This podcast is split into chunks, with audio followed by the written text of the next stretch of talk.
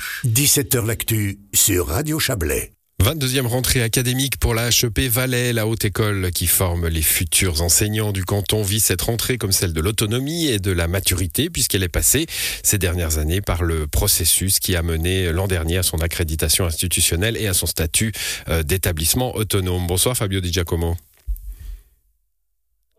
Fabio Di Giacomo, vous êtes avec nous? Oui, ben, bonsoir. Oui, bonsoir. Voilà, on, vous, on vous a retrouvé. Euh, vous êtes le directeur de la HEP Valais. Alors, euh, je le disais, beaucoup d'efforts ces dernières années euh, avec l'accréditation, avec l'autonomie. cette année, c'est la rentrée pépère, du coup.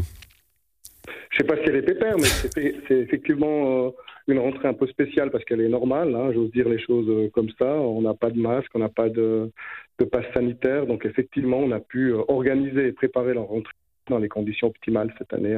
On est très heureux, effectivement. Alors, un, petit mot sur les effectifs, euh, parce que les effectifs traduisent l'attractivité de l'école, mais aussi euh, l'attractivité de la profession d'enseignant. C'est plutôt bon? Oui, on est très, très heureux et très fiers hein, d'annoncer qu'on est complet.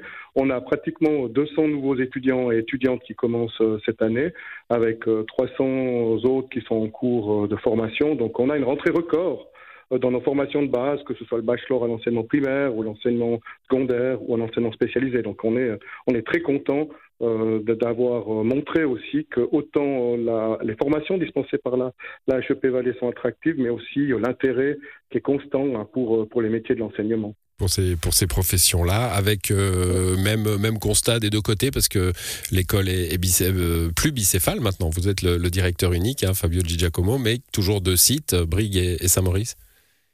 C'est la même chose dans le Haut-Valais Alors, sur Bouygues, on sait qu'on a toujours, euh, toujours plus de difficultés euh, à recruter hein, au niveau de, de, la formation, mais même cette année, effectivement, on est passé, euh, euh on a passé une trentaine d'admissions, ce qu'on n'avait jamais vu depuis, depuis 20 ans qu'on a une entrée en formation sur le site de Briques, c'est notre plus haut effectif depuis 20 ans, effectivement. Alors, formation de base, vous l'avez évoqué avec le bachelor, les, les, masters différents, et puis formation continue, hein, j'ai vu des chiffres assez énormes, hein, vous proposez aux, aux enseignantes et enseignants valaisans, euh, beaucoup de choses tout au long de l'année. Oui, donc ça c'est en collaboration évidemment avec le service de l'enseignement. Hein. Et puis on a un catalogue de formation continue qui est, qui est très large, qui va de formation obligatoire que les, que les enseignantes et enseignants doivent suivre hein, sur des manuels ou sur des méthodologies. Mais il y a aussi toute une série d'autres cours qui permettent aux, enseignants de, de, se former, de spécialiser, euh, soit dans une didactique euh, disciplinaire, soit dans des questions de gestion de classe, soit dans la gestion du stress. Donc effectivement, ce sont plus de, de, de 8000 participants, hein, toutes, euh, formations confondues, qui, qui ont, ont, eu la possibilité de, de bénéficier d'une formation continue à la HEP Vallée Trois grands dossiers pour euh, définir les défis de cette année scolaire. On va en évoquer deux. Euh, d'abord, la santé, le bien-être à l'école. Hein. On, parlait la semaine dernière, il y a eu un, colloque hein, dont la HEP avait une part importante d'ailleurs euh, à Sierre. c'est devenu un, aspect important. J'imagine qu'il l'était déjà d'une certaine façon avant, mais là, il est mis en relief le fait que être bien à l'école, être bien dans son métier, c'est aussi des élèves qui sont bien, c'est aussi un système qui fonctionne bien finalement. Exactement, c'est le, constat que nous avons, fait.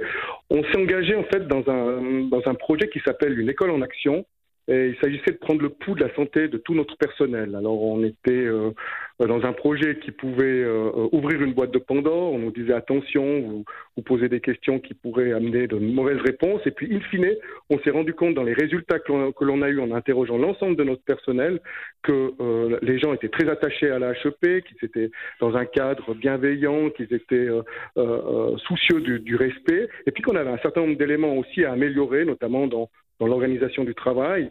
Et toute cette analyse que nous avons que nous avons faite, elle nous a permis notamment de nommer une, une déléguée euh, à, à, la santé qui va prochainement nous, nous proposer un, un plan d'action à la direction pour, pour euh, progresser dans ce domaine. Et l'idée pour l'année 2022-2023, c'est de travailler avec euh, les étudiants et de, de, inquiéter, d'améliorer aussi les questions qui sont liées à la santé aux études, puisqu'on sait que nos étudiants, hein, depuis, depuis la pandémie, mmh. depuis ces situations-là, vivent des choses qui ne sont pas, pas forcément agréables tout le temps, et de voir avec eux aussi qu'est-ce qu'on peut faire pour améliorer cette situation.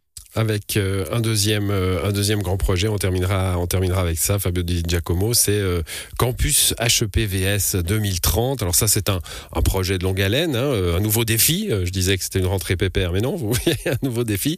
c'est d'imaginer les infrastructures de demain, parce qu'avec l'accréditation que vous avez obtenue l'an dernier, accréditation nationale, bien il y avait, il y avait la nécessité hein, d'améliorer les infrastructures, que ce soit à Brigo, à Saint-Maurice.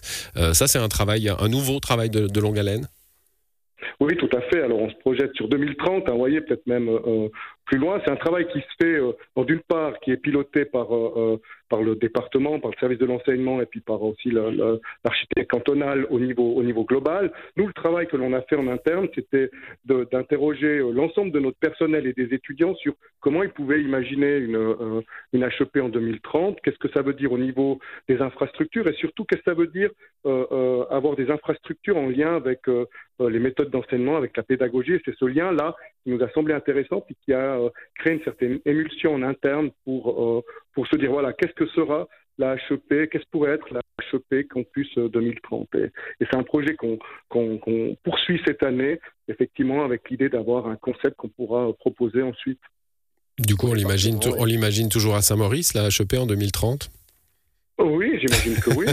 C'est le politique qui décide. Saint-Maurice et Brigue, pour l'instant, il n'y a pas d'autres pas d'autres options qui sont envisagées en tout cas. Bon, je vous pose la question parce qu'évidemment le, dossier nous intéresse toujours. Hein, les discussions se font entre la commune et, le canton, je, présume. Merci à vous en tout cas, Fabio Di Giacomo. Bonne soirée.